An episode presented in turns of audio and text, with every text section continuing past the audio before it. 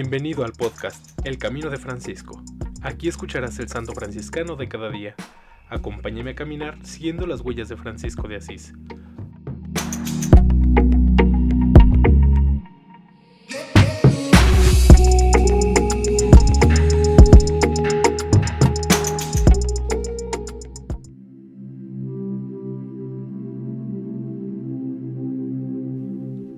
Marzo 2. Santa Inés de Praga.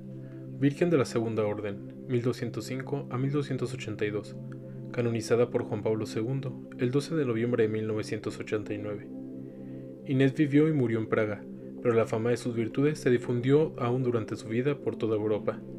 Desde siglos atrás viene siendo invocada por los praguenses y checos como patrona ante Dios, exaltada como una de las figuras más nobles de Checoslovaquia. La vida de Inés fue extraordinaria, como lo fue también su personalidad hija del rey de Bohemia, Premis Otokar I.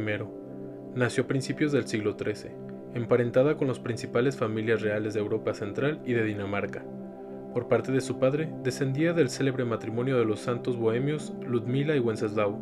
Santa Eduviges de Silesia era tía suya, Santa Isabel de Turingia, Hungría, era prima suya, y Santa Margarita de Hungría, su sobrina. Por algunos años vivió entre las monjas cistercienses de Tubnica, donde Santa Eduviges le enseñó las verdades fundamentales de la fe, las primeras oraciones y la formó en la vida cristiana. Luego fue enviada a la corte de Viena, donde habría de recibir una educación digna de una futura emperatriz. Pero Inés no se sintió a gusto. Hacía muchas limosnas, se mortificaba con ayunos y se consagró a la Santísima Virgen con voto de conservar intacta su virginidad.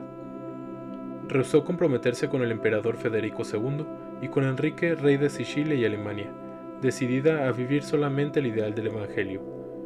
Habiendo escuchado noticias sobre San Francisco y la nueva orden de Santa Clara, también ella quiso seguir en total pobreza a Cristo pobre.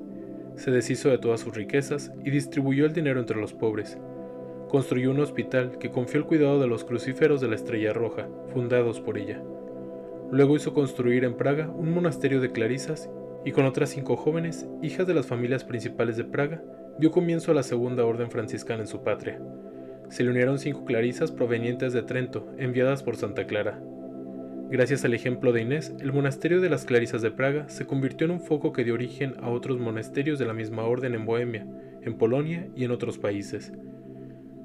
Asistía a las hermanas enfermas, curaba leprosos y afligidos por enfermedades contagiosas, lavaba y remendaba sus vestidos, de modo que vino a ser la madre de los indigentes. Santa Clara le escribió cuatro bellísimas cartas, le envió una cruz de madera, un velo de lino y una vasija de terracota.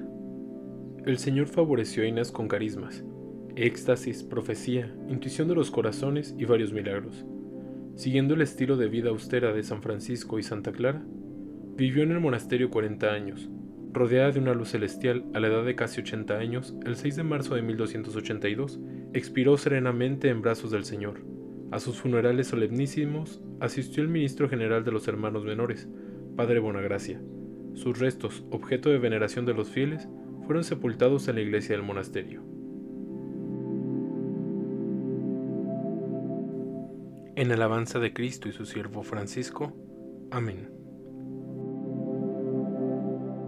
Santa Inés de Praga, ruega por nosotros.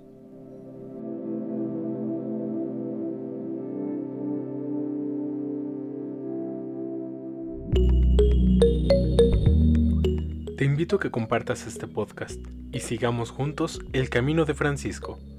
Paz y bien.